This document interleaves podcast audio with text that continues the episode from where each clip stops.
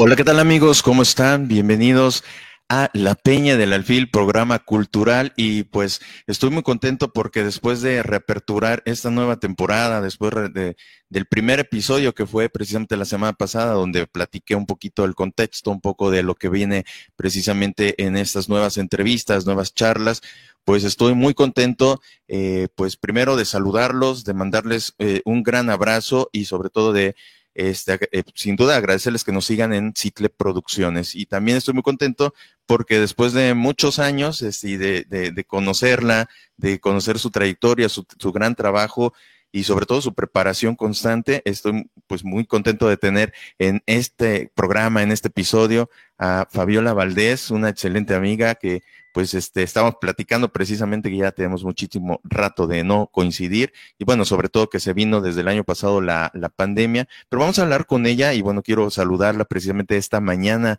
de jueves 15 de julio aquí en el programa La Peña del Alfil. Fabi, ¿cómo has estado? Gus, gracias por aceptar la, la, la entrevista y pues por estar aquí con nosotros. Hola Lalo, pues muy, muy buenos días, soleados ahora sí, porque de pronto han habido unos días medio nublados, por lo menos por acá en Cuernavaca, pero qué gusto saludarte, muchísimas gracias pues también por invitarme a este espacio, ¿no? A este, a la Peña de Alfil, y pues sí, ya este, físicamente yo creo que ya tendrá, ¿no? Decíamos como unos ocho años mínimo que no nos vemos, pero bueno, justo la, la pandemia nos puede eh, permitir, ¿no? Como retomar estos espacios en la virtualidad y pues eso está padre.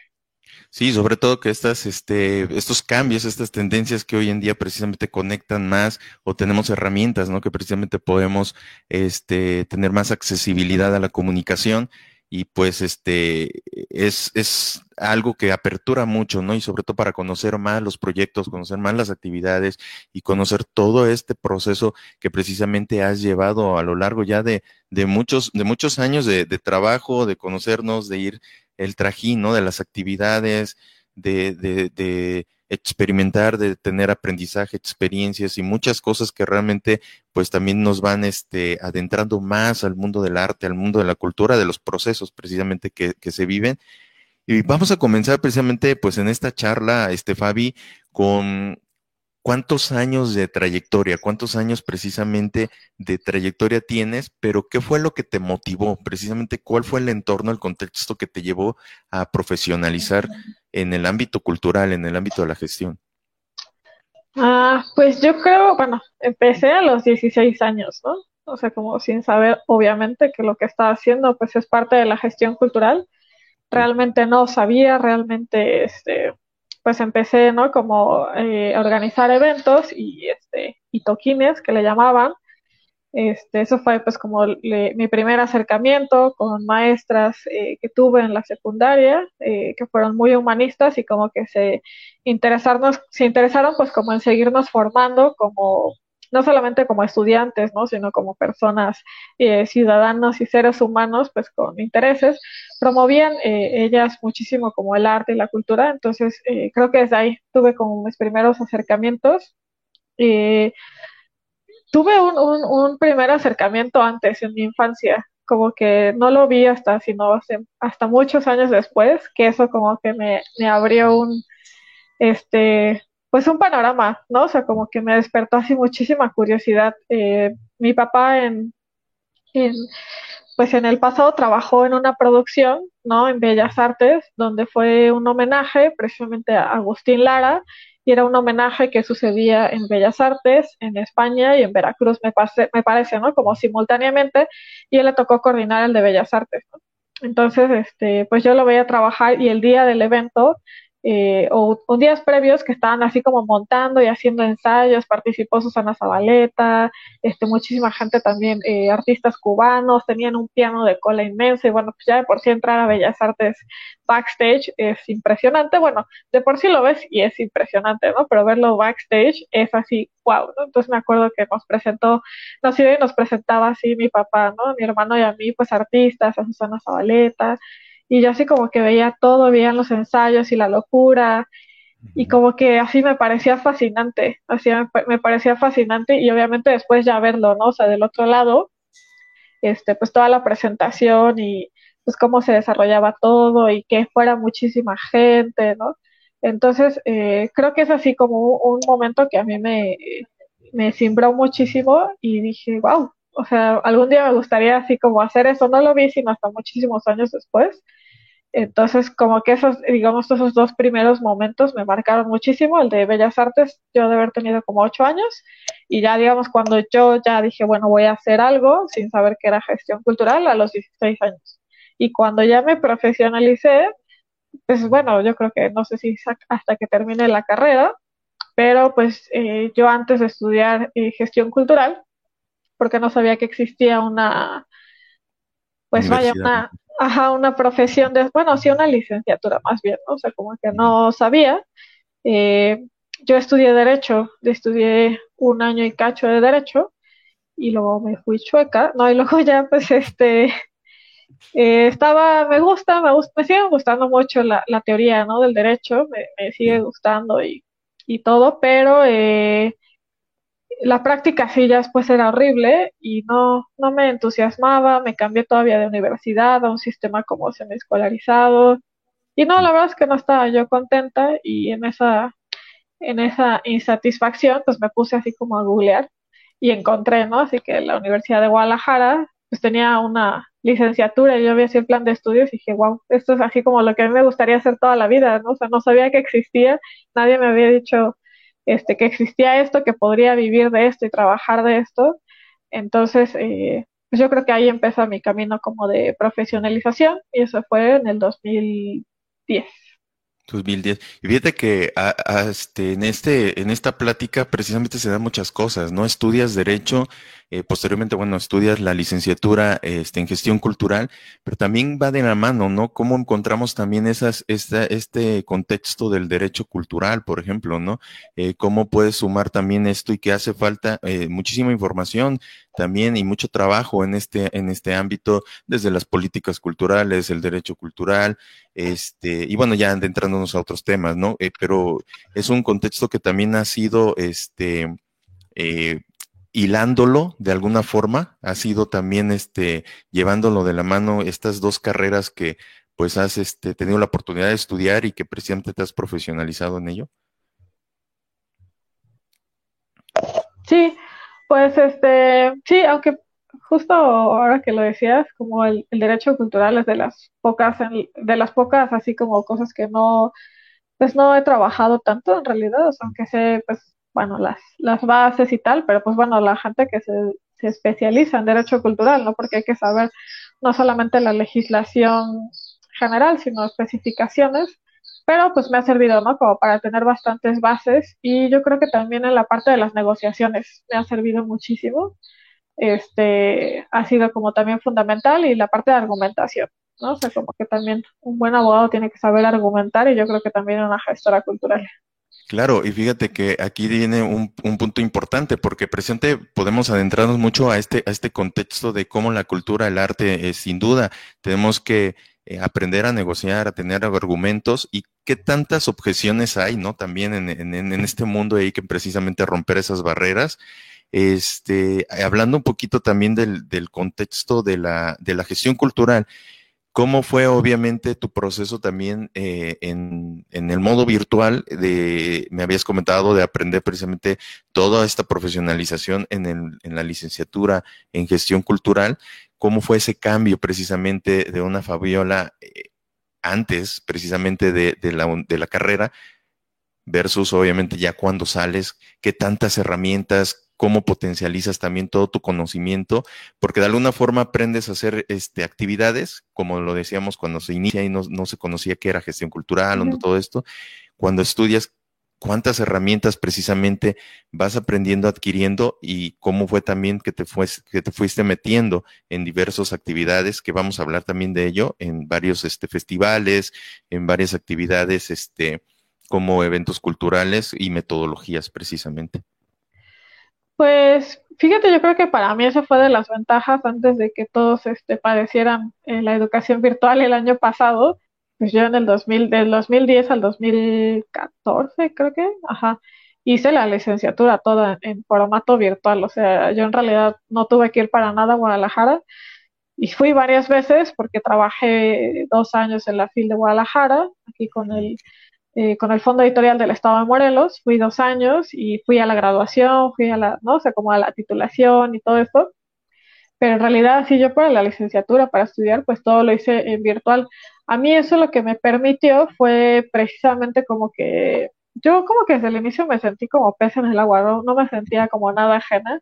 Entonces a mí me permitió como todo lo que iba así como aprendiendo, eh, te daban la pues la opción de que lo podrías hacer eh, práctico, ¿no? O sea, como que no solamente presentas un proyecto, ¿no? O lo analizas en la teoría, sino que lo puedes aplicar a lo práctico, ¿no? Entonces yo desde entonces, pues así le hice, ¿no? Entonces creo que eso a mí me permitió, eh, pues ir aprendiendo sobre la marcha, sobre la praxis, pero pues con la teoría, ¿no? Entonces, eh, pues casi desde el inicio trabajé en la revista La Piedra, en Producciones La Piedra, que después se hizo este colectivo La Piedra, ¿no? Entonces, pues yo ahí así estudios de públicos, ¿no? De lectores, de formación, este, pues lo pude aplicar. Digo que ahora lo veo, pues era como baby steps, pero pues me sirvió muchísimo la difusión, este, inclusive cosas que trabajan en el fondo editorial, pude hacer, hacer como análisis, ¿no? De, de venta, de mercadeo, entonces creo que eso, pues cuando yo ya salí de la carrera, eh, como lo que pasa con muchos que salen de las, de las carreras, de las profesiones, es que, bueno, ya no saben qué hacer, ¿no? O sea, como en la vida es como, bueno, nos enseñaron estas cosas que no son muy útiles a, la hora de, conseguir trabajo. Entonces, eh, a mí no me pasó eso porque siempre hice, ¿no? Como, como estas dos partes y me, me permitió también, pues, como vincularme con, con actores y con agentes eh, pues que ya estaban eh, activos, ¿no? Que podía aprender de ellos, que podía colaborar, eh, que me siguieron, pues también yo, yo siento que de, muchas formas, pues formando, no académicamente, pero creo que tuve muchos maestros en ese entonces que, que recuerdo con muchísimo cariño y yo creo que siguen siendo mis maestros. O sea, o maestros también. Sí, sin duda, ¿no? Este, este proceso te va, te va llevando de la mano y abre muchísimas puertas, oportunidades, pero también la, la oportunidad de conocer muchísimos creadores, ¿no? Muchísimas personas. Aquí viene también un, un, un camino que te fue llevando precisamente en todos estos este, procesos a crear tu, tu agencia de, de, gestión cultural, tu agencia obviamente, este, que la pueden encontrar Fabiola Valdés, este, gestión cultural en, en, en Facebook. Eh, y has trabajado con más de 50 este, artistas en proyectos también artísticos culturales. ¿Cómo fue precisamente este inicio de, tus actividades dentro de la agencia y qué tipo de metodologías o qué tipo de, de trabajo realizas con los artistas desde, desde obviamente que empiezas a trabajar con ellos, es una evaluación, un diagnóstico, cómo trabajas precisamente en la agencia y sobre todo porque es grato conocer que hay agencias, que hay personas enfocadas y dedicadas a potencializar proyectos artísticos culturales. Sí, pues justo la agencia la empecé en el 2019. Eh, un poco como que ya, ya de por sí se acercaban como ciertos eh, artistas o proyectos culturales, etcétera, como con dudas muy puntuales, ¿no? Entonces, pues lo hacía mientras trabajaba en otras cosas, en la producción de eventos sobre todo, este, pero este, justo ya como que en el 2019 empecé a decir, bueno, pues si ya me han preguntado de varias de estas cosas, ¿por qué no lo, no, no lo hago en un, pues eso, como, pues amalgamarlo en un proyecto que ya tenga, que tenga ya más forma, ¿no? Que tenga ejes con los que trabajo, con los que creo que tengo, eh, pues cosas que aportar, cosas que compartir con estos proyectos, que poderles resolver dudas, necesidades, con contextos específicos entonces así como que creo la, la agencia y está sobre tres ejes. Uno tiene que ver con las asesorías y consultorías que van, ¿no? O sea, justo como decías, de hacer un primer diagnóstico, porque a veces los mismos artistas o proyectos culturales o comunitarios, pues no tienen claro, ¿no? O sea, como que igual lo han hecho sobre la praxis, entonces no tienen claro dónde están sus necesidades o dónde están pues las cosas en las que les gustaría fortalecerse, ¿no? Entonces se puede iniciar desde un diagnóstico o bien, pues ya hay proyectos que tienen dudas y necesidades bien concretas que saben así como de, oye, yo lo que requiero es una asesoría sobre cómo hacer una estrategia de difusión y promoción para mi taller, ¿no? Entonces, pues son estas dos versiones, es pues muy personalizado, ¿no? O sea, no, no tengo así como como modelos que se adapten a cada, o sea, como replicables, aunque sí hay bases que me permiten obviamente adaptarlo a los diferentes proyectos, pero me gusta pues justo eso, ¿no? O sea, como eh, partir de, de, lo que cada uno de ellos me pueda platicar, eh, cómo quieren trabajar. Yo, yo algo que siempre les digo es eh, que también me interesa mucho conocer sus contextos personales, es decir, este, si son padres o son madres, si son madres solteras, en qué otra cosa trabajan, dónde viven, tienen pareja, estudian aparte, este, alguien depende económicamente de ellos. ¿Por qué? Porque todo eso me va a permitir eh, saber cómo trabajar con ellos. O sea, yo no puedo poner propuestas de trabajo, de metodologías y de sistematización si yo no los conozco en ese sentido, ¿no? O sea, evidentemente una madre soltera que es artista no puede trabajar al mismo, eh, los mismos ritmos y procesos que un artista este, pues que ya tiene más trayectoria y que a lo mejor no es, este, no es padre, ¿no? Entonces, este, eso a mí me permite como saber, entonces siempre digo que primero, antes que trabajar con artistas y con proyectos, pues yo trabajo con humanos, ¿no? Entonces, en ese sentido, la, la cuestión empática y compasiva, ¿no? De, de trabajar con tantas personas tan diferentes, tan diversas, eh, creo que es una de las cosas que sí me gusta poner como mucho hincapié y esa es, digamos, como la primera línea. La segunda línea, pues es la que está muerta gracias por la pandemia, que es producción de eventos. Realmente no, eh, solamente he hecho, creo que una, un evento durante la pandemia con Marcela Hirsch, que es una pianista de gran trayectoria que hicimos en el Ocampo. Y pues ahora eventos virtuales, ¿no? O sea, como justo ahorita estoy trabajando en, en dos eventos eh, virtuales y este uno, bueno, de, de hecho no son ni siquiera aquí en México, son con una productora de teatro que se llama Evano Teatro, eh, que están en Perú, ¿no? Ellos me contactaron hace, hace, un, hace un mes, hace un mes, igual, así como que me escucharon por Facebook y que parecía que tengo sentido, algo de lo que digo y cómo he trabajado con otros proyectos. Entonces, pues nada, empezamos a trabajar. Eh, precisamente con ellos, eh, con ellas, tenemos un, un, primer foro de mujeres creadoras afroperuanas el 24 y el 25 de julio. Igual ahí ya les estaré compartiendo la información, pero bueno, eso me entusiasma así muchísimo, ¿no? O poder trabajar con otros países eh, y con proyectos tan, tan, tan chidos, tan bacanes, como dicen allá, este, como, pues esto, ¿no? O sea, como esta, esta productora de teatro y bueno, y la última, el último eje de la, de la agencia, pues son precisamente como conferencias y talleres, ¿no? Sobre todo como con esta idea de compartir los, pues los pocos saberes y conocimientos que tengo en una forma, pues que se puedan aprender ya sea personalizadamente, ¿no? O sea, que tú requieres un, un taller o una conferencia, bueno, un taller sobre todo, y este y compartir ¿no? como también conferencias este pues que pueda diseñar y elaborar para cuestiones como muy específicas hechos sobre convocatorias no como para tratar de entender las convocatorias este sobre estrategias de difusión y promoción sobre el, el armado de carpetas eh, en fin no esas como que pues se van se van este construyendo y actualizando conforme conforme se va necesitando y esas son así como básicamente las las tres líneas en las que se divide la, agencia.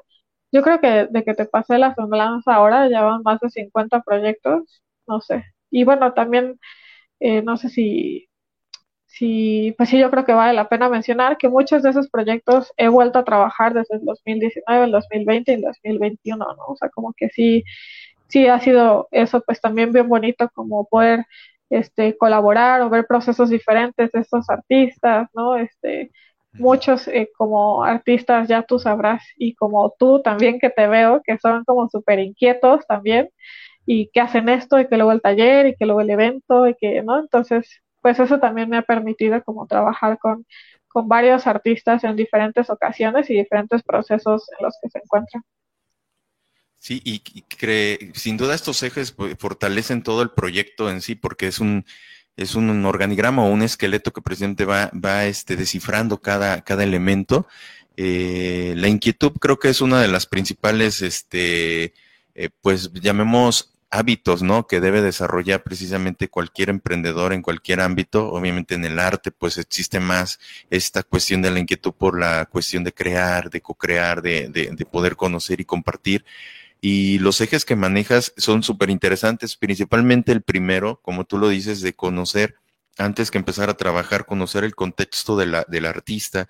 Eh, es muy importante por, varios sentidos, ¿no? Obviamente, como lo comentas, para entender los ritmos de trabajo o, las jornadas que puede eh, precisamente dedicarle a su proyecto este, la persona o el, el artista pero también creo que la gestión de, los, de las emociones es muy importante porque sin duda todo esto tiene que, tiene que ver, recuerdo mucho esa plática eh, que, que, se tenía precisamente con un mentor, ¿no? De conocer precisamente todos, mm. todas estas cuestiones, ¿no? De cómo, cómo, cómo, cómo entienden en tu, en tu, en tu contexto, en tu círculo de proximidad, cómo entienden precisamente tu emprendimiento, te apoyan, te, te preguntan, te impulsan. Entonces, sin duda conocer todos esos elementos también son importantes, como, como bien lo dices, y y el trabajar constantemente con, tu, con los artistas, como lo comentas, en, varios años, es precisamente acompañarlos y llevarlos de la mano por una hoja de ruta precisamente para poder potencializar todo su, su, su proyecto y pues principalmente la agencia que llevas a cabo es precisamente una mentoría, precisamente ese diagnóstico, precisamente también encontrar esos puntos en concreto para poder este fortalecer todas, todas estas cuestiones. ¿Qué tanto has visto que afecta precisamente la falta de gestión de emociones, la falta de gestión de todo este, este concepto en los proyectos artísticos culturales? Ah, está, está buena esa pregunta, me, me gusta mucho porque es algo que también me interesa y me inquieta mucho. También tiene que ver con la salud mental, ¿no? Y creo que también a partir de la pandemia se ha visto súper fuerte, ¿no? Que, que se tiene por un lado como la demanda también del sistema, un poco, bueno, bastante capitalista, que te sigue diciendo sigue produciendo, produce, produce, produce, y por otro lado, pues tú ya tienes este eh, ansiedad y crisis y depresión, pues porque llevas seis meses encerrado, porque no has generado los ingresos económicos que se necesitan, porque han sido insuficientes, porque los proyectos que tenías previstos pues no se pudieron hacer y has tenido que reinventarte o no has sabido cómo hacerlo y has ¿no? malabareado. Eh, pues creo que eso, así todas esas cosas que digo, creo que muchos de los que nos pueden estar viendo, eh, yo incluso pues así también me he sentido. Entonces, pues cómo lidiar con eso, no sé cómo seguir esta eh, demanda constante, incesante y demandante de seguir produciendo y no perder en el intento, ¿no? Podemos hacer una, solamente una plática de eso, pero este, sí, ¿no? O sea, como que es súper complicado, o sea, como, como que sí tienes que estar ahí agarrando todo, ¿no? Así de, y agarrándote a ti mismo, porque a veces puede ser bien complicado. Eh, yo creo que de las cosas fundamentales es, pues, eh, no creer que es una demanda a la cual tienes que seguir eh, ¿no? Como tácitamente, sí, seguir produciendo, sino que tú con lo que sea que estás haciendo, sea mucho, sea poco, te sientes bien, sientes que está, ¿no? O sea, como que estás haciendo esa, esa necesidad que tienes de, expresión, de desarrollo, ¿no? De, de, de, diálogo contigo mismo y con los otros y con las otras, este, pues que estén obviamente cubiertas las cosas económicas, financieras, ¿no? Que no, no sientas pues que te estás ahogando en las deudas, creo que son de las cosas eh, que son importantes. creo que sí es, sí es algo que también eh, analizo muchísimo, porque también, pues luego llegan y me plantean proyectos así increíbles, pero que son así gigantes, y ya que empiezo como un poco a ver, este, me doy cuenta que o tienen así otras necesidades inmediatas como más pues personales de, de un ser humano básico como financieras, emocionales o familiares. Y eso digo, oye, pues mira, está muy increíble, me parece bien, pero ¿por qué nos vamos paso a pasito? Porque si tú te vas a aventar al, al abismo con esto, eh, pues las cosas inmediatas no las vas a atender o se van a pues desmoronar, ¿no? Entonces, pues yo creo que es bien, bien importante también, pues no perdernos, aunque seamos gestoras, aunque seamos creadores, artistas, agentes de lo que sea, pues no perdernos, ¿no? Como nuestras emociones, nuestra salud mental, eh, creo que ahorita pues se, se siente muchísimo la, el, el quiebre de la salud mental, no solamente obviamente los agentes culturales, sino pues en la sociedad y eso afecta, ¿no? O sea, pues, son proyectos que se han tenido que parar porque también han tenido pérdidas familiares, ¿no? Este, pérdidas de amigos. Eh, yo creo que, que eso sí ha sido como, pues bien difícil, ¿no? Durante esta pandemia.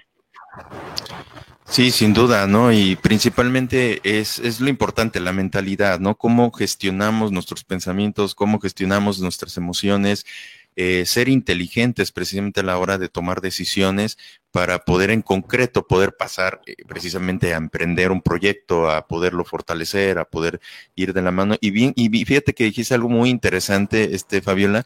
Eh, hay gente o a veces llegamos con proyectos súper grandes y todo eso, pero como lo dices, en contexto tenemos que empezar a trabajar ciertas necesidades prioritarias importantes eh, porque pues ha pasado, ¿no? Entonces aquí también como, como, ese mensaje que, con que nos compartes es precisamente eh, antes de pensar en, en, un proyecto grande, empezar en esas pequeñas metas medibles, esas metas alcanzables, precisamente para poder en contexto ir llegando a un proyecto mucho, mucho mayor. Ahora, en todo esto, en todo esto que, que estamos platicando, hay un tema muy importante.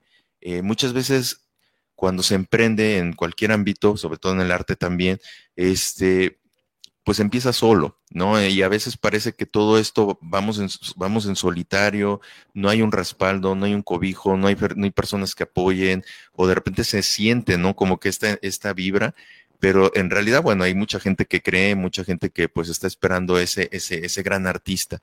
Pero aquí hay algo muy importante. El artista o el, o el que emprende debe de tener un equipo de trabajo. Por, por, muchas cuestiones, porque hay que delegar, hay que cuestiones de tiempo para tener precisamente procesos de ejecución. Eh, el artista es la parte creativa, la parte que opera, ¿no? Ese, ese producto o ese servicio que está construyendo precisamente para poderlo presentar en un escenario o en un evento o, en, un taller, todo eso. Pero hay otro contexto también que se suele, se suele este, olvidar y que precisamente es donde entra este, dos temas y dos preguntas que te voy a hacer, pero principalmente, ¿qué equipo de trabajo tiene que tener un artista, sobre todo para tener este acompañamiento. Ya se dice que en cualquier emprendimiento debemos de contar con un coach, con un mentor y con un experto, ¿no? Como parte de la mentalidad, como parte de, poder salir adelante y sacar en contexto un proyecto. Pero, ¿qué detrás de todo este proyecto necesita un equipo? Bueno, un artista necesita un equipo. Ah, pues está buena esa pregunta, este también. Eh, pues también depende, ¿no? De, cada, de cada artista, o sea, también si estamos hablando de uno solo y aparte de qué disciplina y qué, ¿no? O sea, como también hay que ahí un poco matizar. O sea, también, por ejemplo, trabajo con colectivos. Entonces, este, con colectivos que a lo mejor son varios músicos o bandas que son varios, eh, eh, varios integrantes, con colectivos también de teatro, ¿no? Entonces también eso permite que a lo mejor no se requiera tanta gente de afuera, sino también eh, capacitar a los mismos integrantes en diferentes funciones, ¿no? Pero pues digamos, dependiendo de, tomando en cuenta, digo, estas, estas cosas como sea, pues, eh, y también los presupuestos y en qué punto estés de tu proyecto también, este, pues no sé, eso que dices también me parece importante, ¿no? Que siempre haya una persona externa, llámese un asesor, un consultor, un, especialista eh, que te pueda dar, ¿no? Como de, manera objetiva esta, esto que a lo mejor a todos nos pasa, ¿no? O sea, que vemos nuestro proyecto y como lo vemos todos los días y lo, ¿no? Estamos como, eh, pues de cierta forma ensimismados, pues ya no vemos, ¿no? O sea, ya no vemos o dónde crecer o dónde están nuestras debilidades, nuestras fallas, donde, donde podemos ahí como potenciarle. Siempre que llega alguien así como de fuera, con esa mirada así como aguda, este, ¿no? Y como ya bien específica, eso siempre, ¿no? O sea, inclusive, digo, a mí me pasa, ¿no? Como en, mi propio proyecto yo tengo también mis asesores y mis asesoras, porque si no, pues eso, ¿no? O sea, como que es bien difícil. Eh, pues sí, o sea, como que tienes que hacer varias cosas, ¿no? Y pues lo que también es bien complicado, pues digamos que antes un artista independiente, pues no tenía que hacer todo, ¿no? O sea, como que bastaba con que fuera, pues, increíble guitarrista y vámonos, ¿no? Solito pues, te movías y te veía alguien y ya, ¿no? Pero ahorita, aparte de que tienes que ser guitarrista, también te tienes que grabar tú y te lo tienes que subir a redes sociales y luego contestar y luego te contactaron o tú tienes que contactar a los foros y entonces también tienes que hacer booking y bueno, ya se cerró la fecha y tienes que hacer difusión y promoción y comunicación y prensa y vender. Entonces, pues ya acabas así el evento y estás así de... Sí, no, o sea, ya, ya hiciste todos. Hay algunos que se la rifan, hay algunos que me han dicho, así sinceramente, yo lo que quiero es crear pues porque es eso, ¿no? Pues uno es artista porque les gusta crear y, y tal, le gusta la parte eh, creativa y artística, no, no tanto la de, la de gestión, la administración, ¿no? Entonces, pues también depende tú cómo seas, ¿no? Como, como pues tus intereses, ¿no? Tus fuertes. Eh, hay unos que son muy buenos, ¿no? No sé, también pienso, he trabajado con escritores y son muy buenos como en su estructura de trabajo, pero no son muy buenos como haciendo alianzas y colaboraciones, ¿no? Entonces, ya sabes que ahí está como lo que requieres, ¿no? Para, para poder seguir creciendo, para eh, que tu libro llegue a donde quieras eh, llegar. Entonces, ahí es donde entra, ¿no? Como el, especialista. Entonces, pues, digo, un poco para regresar a, a esto y contestarte, pues yo creo que también mucho, ¿no? Depende de lo que quieras, de lo que requiera el proyecto.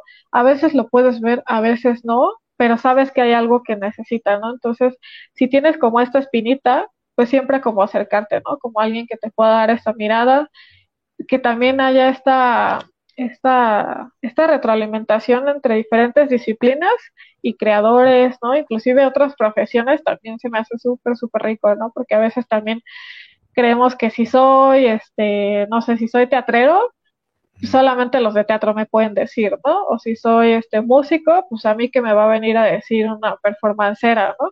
Entonces yo creo que también la, el intercambio entre pares y de otras disciplinas puede hacer como súper enriquecedor también el proceso.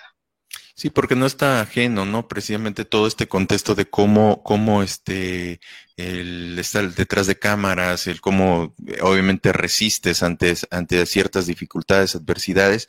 Y fíjate nada más para complementar lo que estábamos comentando, eh, precisamente es importante tener un equipo de trabajo, tener precisamente estas personas que, que te puedan dar un seguimiento, un acompañamiento, porque muchas veces nos volvemos este cuello de botella en nuestros propios proyectos y eso precisamente hace que se frene o que de plano este se caiga el proyecto o muchas veces también tenemos puntos ciegos que no alcanzamos a ver, ¿no? Entonces hay personas, hay un equipo sólido, un equipo que, que está de la mano junto con tu proyecto y precisamente va, va apoyándote. Otra cosa también es eso, lo que tú comentabas hace rato, indiscutiblemente es reconocer dónde eres fuerte y dónde, dónde tienes esa debilidad para poder obviamente delegar esa actividad.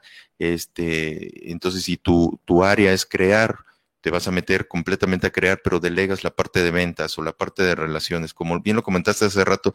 Por eso es importantísimo este, precisamente empezar a invertir eh, y que el artista empieza a ver todos estos, estos este, procesos importantes, ¿no? Como empezar a crear un equipo, a veces es difícil, a veces es cuestión de tiempo, pero empezar a trabajar con, con, su, con su proyecto. Se me hace todo esto completamente interesante, este, Fabi, porque es lo que hace falta y precisamente pues una, una agencia mexicana, ¿no? Obviamente, este, liderada por ti y que sin, sin duda tienes muchísimas actividades como todos esos ejes precisamente del diagnóstico, de la producción, ¿no? Como tal de eventos artísticos culturales, en conocer todas estas metodologías precisamente para llevar y entramos a este contexto también de la promoción, de la difusión este, qué tan difícil o qué tan importante se han sumado las redes sociales, porque bien comentaste hace rato, ¿no? Hoy tienes que crear contenido constante para empezar a tener presencia digital, para empezar a tener precisamente ese posicionamiento, ese reconocimiento de tu marca. Eh, el uso de la tecnología de las redes sociales, cómo también ha llevado precisamente en tu proceso de formación hacia artistas o de acompañarlos, cómo ves eh, las herramientas digitales en la actualidad. Pues sí, me parece fundamental. yo creo que antes de la pandemia ya tenían bastante fuerza, ahora ya no, no podemos concebir proyectos culturales sin, sin pensar no solamente como en una, una forma de difusión y promoción, como antes se veía, sino también una forma de seguimiento a públicos, de nuevas audiencias, ¿no? de generación de proyectos, procesos eh, creativos y colectivos también, ¿no? O sea, me parece que ya eh, eh, lo que nosotros podíamos imaginar, obviamente siempre la, la, realidad va a terminar como, como rebasándonos. Eh, creo que, ¿no? O sea, Facebook, eh, Instagram, inclusive TikTok, me parece que también este, la, está, la está rompiendo y está haciendo pues que nos podamos conectar aún a pesar del encierro, que aún a pesar del virus, ¿no? Eh, que nos permite no solamente conectarnos pues con nuestras familias amigos, ¿no? Proyectos o gente cercana, pues, sino también con otros estados y con otros países, ¿no? O sea, digo, yo que pueda trabajar con un proyecto de Perú, este, pues no sé, o sea, no, no me lo hubiera imaginado, o sea, ni siquiera creo que lo hubiera podido proyectar, este, si no hubiera sido precisamente por esto, ¿no? Por tener estos diálogos y que de pronto, pues ahí le picas y te salió y, y pues resulta que lo que dijo esta persona, pues era lo que estabas buscando, ¿no? Entonces, eh, así, ¿no? O sea, también creo que se han eh, hecho composiciones colectivas de canciones, ¿no? A través de, también de, las plataformas digitales, este, presentaciones de, danza, de teatro, ¿no? Eh, me gusta también sobre todo lo que se, hace, se está haciendo de, pues de la gestación de proyectos dancísticos, pero en, tres, en 360, porque a mí como que la pantalla así plana no, no la siento, ¿no? Pero tal vez el 360 así. Este, no, entonces yo creo que está, está, está haciendo que nos transformemos, eh, que todavía eh, va a haber como muchas más otras cosas que podamos hacer, ¿no? Que sigamos investigando, ¿no? También, pues es bien difícil porque las redes tienen cada uno su propio universo, ¿no? Y entender el universo de cada uno de los públicos, de los lenguajes que se utilizan en cada uno, pues sí es bien complicado, ¿no? O sea, yo lo, también es algo que les digo, ¿no? O sea, no refriten el mismo contenido de sus redes sociales en todos, o sea, si tienen Twitter, Facebook e Instagram, pues no pueden decir lo mismo en los todos, ni de la misma forma, ¿no? Entonces, pues cada uno tiene sus particularidades de, de, de qué es lo que quiere ver la gente ahí, cómo lo quiere ver, ¿no? O sea, unos son contenidos mucho más visuales, ahora los videos, ¿no? La, este, la inmediatez del TikTok, ¿no? contenidos mucho más eh, sobrios también en Facebook. Entonces, pues bueno, o sea, creo que sí, sí, este, sí ha permitido todo, pero también, pues para algunos que no tienen esta, a lo mejor esta cercanía o ya sea por la brecha generacional, que también pasa, o sea, que, que no, no, este, no les tocó, digamos, nacer con, con, la, pues, con el Internet y las computadoras, sino que más bien han ido aprendiendo eso por un lado, y otros pues que también porque son mucho más este, de lo físico, ¿no? De la, también de la cuestión análoga. Entonces, pues también eso es un reto, ¿no? Como seguir trabajando, pues porque ahorita no hay, este, no hay tantas opciones en lo físico, ¿no? Sí, no, y sin duda, este, es importante conocer los medios de comunicación, ¿no? Los canales de comunicación, bien tú lo dices, reaccionan de manera muy diferente, reaccionan de manera muy distinta el público que, que, o los usuarios precisamente de estas redes sociales, pues son diversas. Entonces, este, es, es imposible que funcione un reposteo de, publicación, ¿no? Que, que, que, lo tengas que compartir en diferentes este, eh, partes. Lo que sí, pues es un hecho es que cualquier red social eh, hoy en día es una buena plataforma para dar a conocer un proyecto, para darse a conocer, sobre todo para la presencia de la marca, de, la marca, precisamente del artista o de los creadores y este solamente es, cuestión de que, se entienda y es un proceso muy, muy, muy, muy amplio.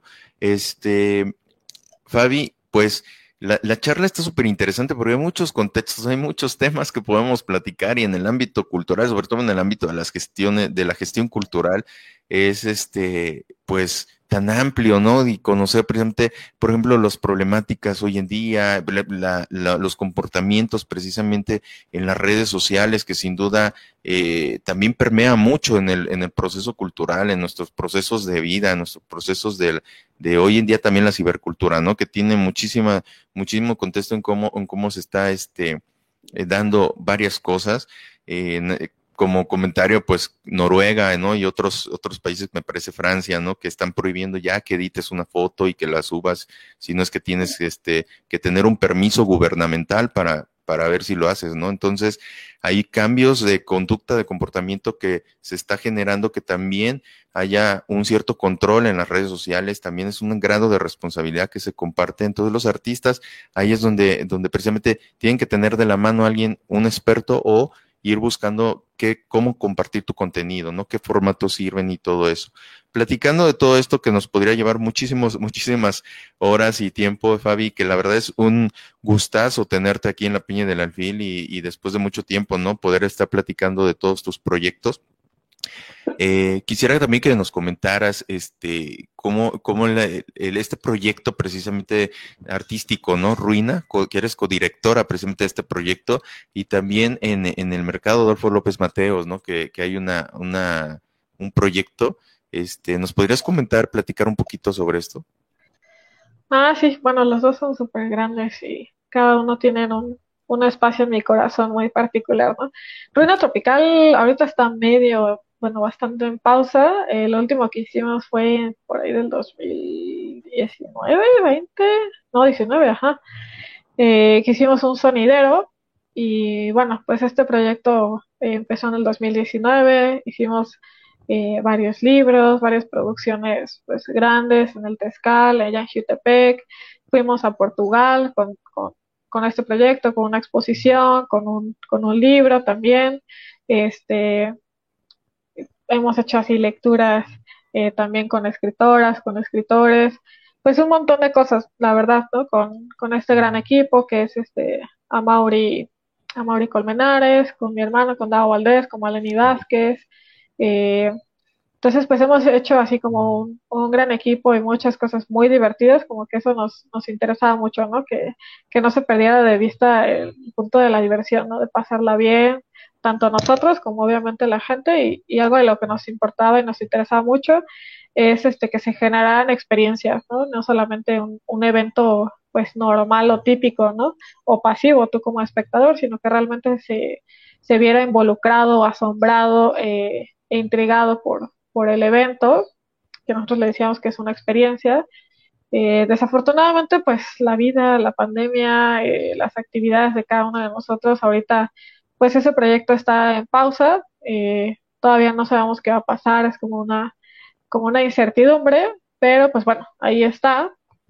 Y el del mercado, pues también nace en el 2019. Eh, a mí me, me invita Javier Santamaría a conocer este proyecto que está ahí en el mercado, que es el taller de Silverio, que es un taller pues de tal cual, ¿no? De, de pintura que inauguró el maestro Silverio Sáenz, que fue este muralista que estuvo pintando ahí en, los, en las bóvedas del mercado eh, durante más de 20 años, que pudo haber sido el, el mural más grande de Latinoamérica, pero bueno, eh, me invitan a conocer ese proyecto, yo lo voy a ver y me parece que es este que es hermoso, que está súper padre, que pues como no, no sabía de su existencia, ¿no? tan, tan cerquita, eh, céntricamente, ¿no? y no, no saber de él. Y bueno, pues es ahí como que se me abrió una, eh, pues sí, o sea, como todo un abanico de cosas que, que pues de conocer, que aprender del mercado, ¿no? De, de recorrer.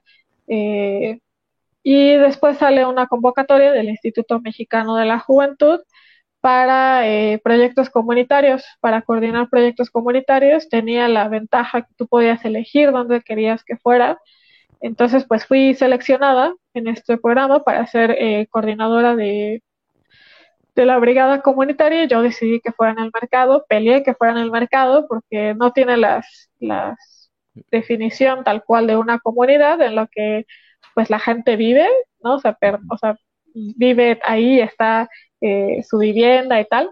Pero pues yo, yo lo que argumentaba pues es que la, la, la mayoría de la gente pasa el sino es que el 70, el 80% de su vida ahí en el mercado, ¿no?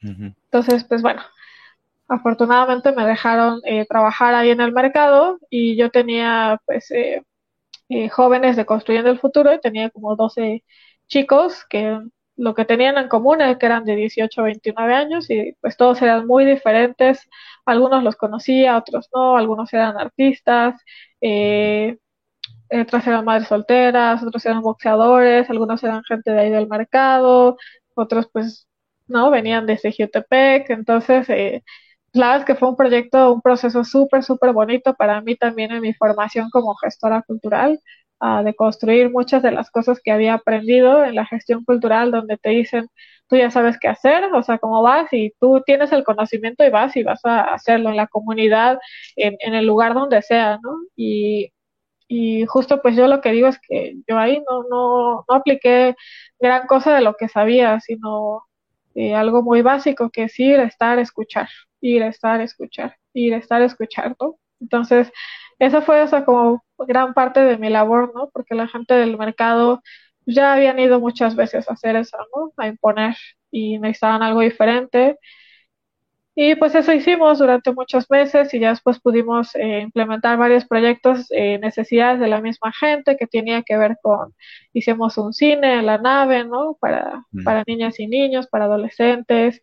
Hicimos también como mucha recuperación de memorias de las tradiciones orales, trabajamos mucho con la comunidad de Vox, de, de ahí de la Arena Cricri, este, hicimos exposiciones fotográficas, eh, y bueno, pues la, gran cosa es que logramos recuperar un espacio que era una biblioteca que se inauguró hace más de 25 años eh, eh, ahí al lado de la administración y que después se perdió por X y Y razones y logramos recuperar ese espacio para no volverlo otra cosa sino lo que ya era, que era una biblioteca. logramos reunir un acervo de más o menos mil, mil ejemplares de libros, tiene ahorita computadoras, ¿no? O sea, obviamente pintarlo, quitarle el olor a chile, a chile seco. Entonces, pues eso, ¿no? Se fue como súper bonito eh, trabajar también con todos estos chicos y chicas que de los cuales pues me aprendía muchísimo y me divertía también muchísimo y que pues también mi labor era que estos jóvenes eh, tuvieran diferentes capacitaciones, ¿no? Entonces también mi chamba fue conseguir capacitaciones para ellos de derechos humanos, de adicciones, ¿no? De, trabajo comunitario, yo misma cosas que sabía, ¿no? De difusión y promoción, de perspectiva de género también súper importante. Entonces, al final, pues ellos salieron con, con una gran capacitación en, en todo este trabajo y muchos de ellos siguen y este feliz y orgullosamente quiero decir que varios de ellos retomaron este proyecto hace, hace un mes más o menos y están ahí como recuperando este espacio aún a pesar de, de, la pandemia y con todo esto, pero poco a poco, ¿no? Que no se pierda este, este proyecto comunitario tan bonito. Entonces, pues para ella anda esta Anita Sendejas y Javier Santamaría, Janet, Clemente, ¿no? Entonces, este, pues eso me da como un montón de gusto, ¿no? Saber que sembré, se sembró una semillita de, de inquietud y pues que ahí andan, este, pues retomando, ¿no? Este espacio. Y eso es importante, no darle continuidad a los proyectos y sin duda con, la ardua labor y la gran iniciativa que se ha, que se ha este, llevado a cabo y el encontrar personas este, pues con ese corazón, con ese, con ese entusiasmo, ¿no? Precisamente para, para fortalecer todos estos procesos culturales, rescatar esos espacios públicos que son tan importantes en nuestro día a día, en nuestra cotidianidad, que precisamente tenemos que aprender a valorar todo lo que tenemos a nuestro alrededor, porque más allá de, de ser habitable o más allá de, de, que sea parte de nuestros día a día, pues tiene una historia, ¿no? Tiene precisamente un, un, un, años, ¿no? De muchos, de muchas, este, la urbanidad, o sea, obviamente todo, todo el arte, como también compacta con, con todos estos procesos. Además, quiero mandar antes de continuar, este, ya estamos prácticamente en el, en el bloque final de esta entrevista. Quiero mandar un gran saludo y un gran abrazo a Jesse Inza, que también este, se conectó, nos está escuchando. Eh, también un gran saludo a, Jesús Guerra Sánchez, este dice saludos, estupenda entrevista y la mejor invitada. Dice felicidades Eduardo Sitle por esta nueva temporada, muchísimas gracias. Esperamos que ah, eh, Enrique Ansúrez dice este por esta nueva temporada, muchas gracias también por estar presente y este Alicia Olivares Robles dice qué lindo poder escucharte, Bafi Valdés, eres una profesional extraordinaria. Pues ahí están los, los saludos. Eh, pues Alicia justo es este, la directora de este proyecto de Ébano Teatro de Perú. Muchísimos saludos, querida Alicia. Y pues gracias, gracias por estar con nosotros, por estar este, acompañándonos en esta, en esta mañana de jueves 15 de julio. Eh, precisamente le comentaba a Fabiola y les comento pues que esta entrevista también la vamos a hacer podcast y la van a poder este, volver a escuchar a través de, de, de Spotify, ¿no? Este, por ahí va, va, va a estar la, la, los podcasts, así es que eh, compartan, ayúdenos a compartir, a llegar a más corazones, a que el arte y la cultura pues rompa esas fronteras, ¿no? Y podamos llegar a muchísimos, muchísimos lados.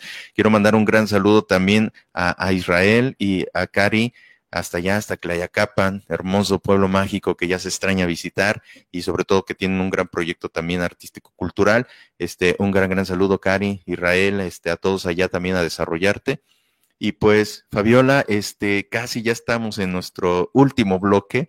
Eh, la verdad es que este programa podría ser dos, tres horas, ¿no? Porque hay mucho, hay mucho que platicar. Pero eh, quisiera, bueno, terminar con, con, un par de preguntas, un par de, un par de, este, pues, de conversaciones, ¿no? Eh, primero que nada, ¿qué te ha dejado? ¿Cuál ha sido tu mayor experiencia? ¿Cuál ha sido precisamente ese gran sabor de, de boca que te ha dejado estos, estos procesos, ¿no? Culturales, eh, no solo tan solo la cuestión de la licenciatura en gestión cultural, sino en sí lo que es precisamente vibrar dentro del mundo artístico, dentro del mundo cultural. Y también quiero mandarle un gran saludo hace rato que, que, lo mencionabas a tu hermano, Davo, que también ya tiene muchísimo tiempo que, que no coincidimos, pero le mando un gran, gran saludo. ¿Qué te ha dejado precisamente lo que más ha marcado tu vida? Eh, que, y, sé que faltan muchísimas historias y muchísimo por vivir y que van a venir muchas cosas, pero ¿qué es lo que te ha dejado la cultura, el arte? Ay, ay bien profunda este cierre. Ahora sí me pusiste a, pensar, híjole, pues, eh, pues yo creo que una como realmente, mm, como realmente, eh, ser consciente como de que estoy haciendo lo que amo, lo que me apasiona, lo que creo que soy buena.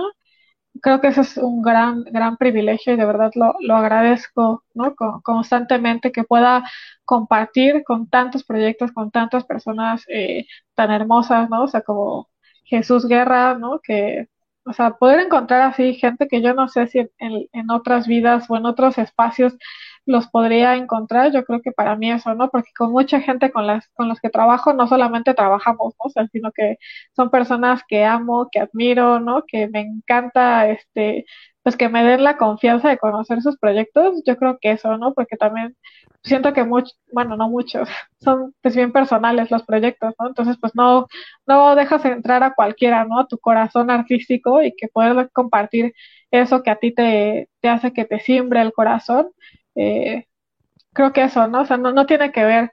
Hace muchos años yo sí pensaba, ¿no? Que, que la gestión cultural eran las grandes producciones artísticas, los grandes este, festivales, ¿no? O sea, yo decía, yo quiero trabajar en la FIL, en el Cervantino, este, en Cannes, ¿no? Así como los grandes festivales. Y digo, si pudiera trabajar estaría chido, ¿no? Pero a mí me parece que de las grandes cosas que me ha dejado es, pues, como la gente, ¿no? Las relaciones, los, los aprendizajes, eh, también pues los insabores y, aprender de eso, creo que creo que eso ha sido pues de, las cosas más, más fundamentales y, y, pues ser agradecida, ¿no? Ser agradecida porque sé que no todos tenemos esta oportunidad y pues lo que hago con este privilegio pues es precisamente eso, ¿no? Pues compartir eh, con los proyectos, con las personas, con los artistas, esto, esto poco que sé, pero que me apasiona muchísimo y que creo que juntos en el camino pues podemos averiguar que, cómo poder que seguir creciendo, cómo seguir fortaleciendo y este y pues eso ya me puse curso. Parte de eh, doy, y es que es importante, ¿no? Porque de alguna forma eh, las historias, este, todo lo que, lo que vamos viviendo, pues también se vuelve una parte inspiracional, ¿no? Para, para, para, en todo el entorno, ¿no? Para todo, todos los sectores, los artistas, este, eh, los creadores y todo, todo el ser humano en general, pues está buscando precisamente esos motivadores, esa, parte inspiracional y pues las historias transmiten precisamente esa esencia y pues este, yo muy contento de tenerte aquí nada más para, para pues ir concluyendo esta entrevista, este Fabiola, los proyectos que vienes, comentaba las fechas de precisamente con los que con las artistas personas de Perú, eh, si quieres podamos recordar un poquito, retroalimentar este las fechas, este es un evento virtual eh, y, y este y bueno y qué, proyectos vienen a, a, a priori, no a futuro. Ah, pues sí, justo con con Alicia, con Ébano Teatro, que pueden buscarlo así en las redes. Es el 24 y 25 de julio, o sea, de, este fin de semana al otro. Es el primer eh, foro virtual de mujeres creadoras afroperuanas. Eh, justo el 25 de julio se conmemora el Día de la Mujer Afroperuana. Entonces, este, les invitamos pues a seguir ese, ese evento virtual y pues también conocer la chamba. Yo estoy así asombradísima de la cantidad de mujeres eh, que se lograron mapear en la curaduría. Entonces, este, pues ese me emociona muchísimo. Y pues también estoy trabajando con, con varios artistas, con Monserrato Campo, con Mauricio Tepichín de Tepoztlán, que son un músico y que están haciendo un, un proyecto de músicos en Tepoztlán de manera colectiva. También trabajo con, con ricas y famosas y latinas, que son unas instagrameras, memeras, que hacen memes y que así me encantan también su proyecto. Este, con Claudia Jiménez, que es una ilustradora, estamos trabajando ahorita en una convocatoria. Eh, y volteé un poco a ver acá porque soy este versión este a la antigua, entonces tengo aquí un, un, este, un corcho con todos los proyectos que trabajo. También acabo de concluir con una asociación civil de mujeres ciclistas que son intrépidas. Estuvimos chambeando cuatro meses intensos este, y seguramente seguiremos eh, tramando muchísimas cosas. Y pues nada, invitarles, o sea, como que algunos son procesos más largos, otros son como cosas bien puntuales, pero todos pues comparto, ¿no? Como los procesos en mis redes, ¿no? Tanto en Facebook como Instagram. Entonces ahí pueden seguir el, chisme. No, y es que es, sin duda eh, hay mucha inquietud y hay muchos, muchas actividades, muchos procesos. Obviamente sabemos que la pandemia nos vino como a precisamente a, a, tratar de reacomodar, pues de adaptarnos, ¿no? Precisamente a todo eso. Y la verdad es que te felicito, Fabiola, por, por, todo este, este proceso que has tenido, obviamente esta entrega, esta pasión hacia, hacia la gestión cultural, hacia todas las actividades que, que vienes realizando y, y, mucho éxito también en los proyectos que vienen. Eh, comentamos ahí a todos los que nos siguen, que nos están escuchando, a que te sigan en redes sociales. Estás este, como Fabiola Valdés, gestión cultural. Obviamente está, está precisamente la agencia con todas las actividades. Este, entonces estás en Instagram, Facebook Sí, Instagram y Facebook como Faela Valdés, Gestión Cultural. Este, pues ahí pueden echar chisme con los proyectos con los que he trabajado, de otros proyectos que también me gustan. Y pues por ahí si tienen también alguna inquietud o quieren compartirme su evento actividad, también súper con mucho gusto. Y pues bien agradecida, Lalo, con esta, con esta, pues ya casi hora de estar dialogando por esta invitación y, y aunque sea a la distancia, pero pues poder charlar me da, me da mucho gusto. No, y muchas gracias también a ti por aceptar este venir a la Peña del Alfil, este por compartirnos precisamente eh, todo este maravilloso proyecto que tienes, obviamente con muchísimas actividades dentro dentro de todas tus tus este obviamente proyectos y esperemos que sea la primera de muchas más entrevistas que también pronto podamos coincidir y que el arte y la cultura pues nos siga llevando, ¿no? en este camino, en esta dirección para para poder y seguir este fortaleciendo, ¿no? Todo este contexto. Eh, y pues nada más, no sé si quieras agregar algo, un mensaje también para, para la audiencia, para los artistas, este, que podemos también sumar, ¿no? Todo, todo este esfuerzo al arte y la cultura y que sin duda después de el, del COVID que vienen también, ¿no? En cuestión de, de, del proceso cultural. Pues yo creo eso, ¿no? Que seamos eh, pues que seamos resilientes, ¿no? Que encontramos, que encontremos la calma que necesitemos, pero para pues, poder seguir creando, seguir haciendo lo que nos gusta, lo que nos, lo que amamos y este, y a veces encontrar como los momentos, ¿no? Porque hay momentos para todos los proyectos, para todos los procesos y este, y pues nada, así como, pues eso, no dejar de ser humanos. Eso es importante.